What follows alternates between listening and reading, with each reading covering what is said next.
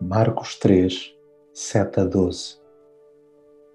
Entretanto, Jesus e os discípulos foram para a beira-mar e uma enorme massa de gente o seguia.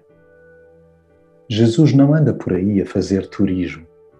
Não que seja contra formas sadias de desfrutar a criação, mas ele atenta para além das paisagens, já que o seu enfoque são mesmo os relacionamentos.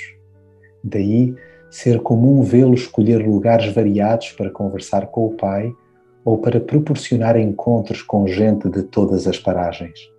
É incrível como, desde sempre, um incontável número de pessoas o procura para lhe expor as suas dificuldades.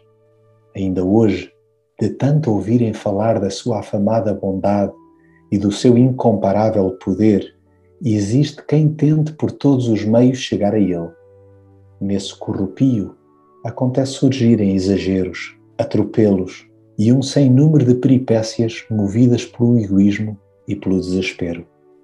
É aí que ele guarda alguma distância, não para que alguém fique privado do seu toque, mas para que se evidencie que ele é realmente o Filho de Deus. Jesus não veio para que o tomassem por um milagreiro ou um guerreiro, antes como o Salvador.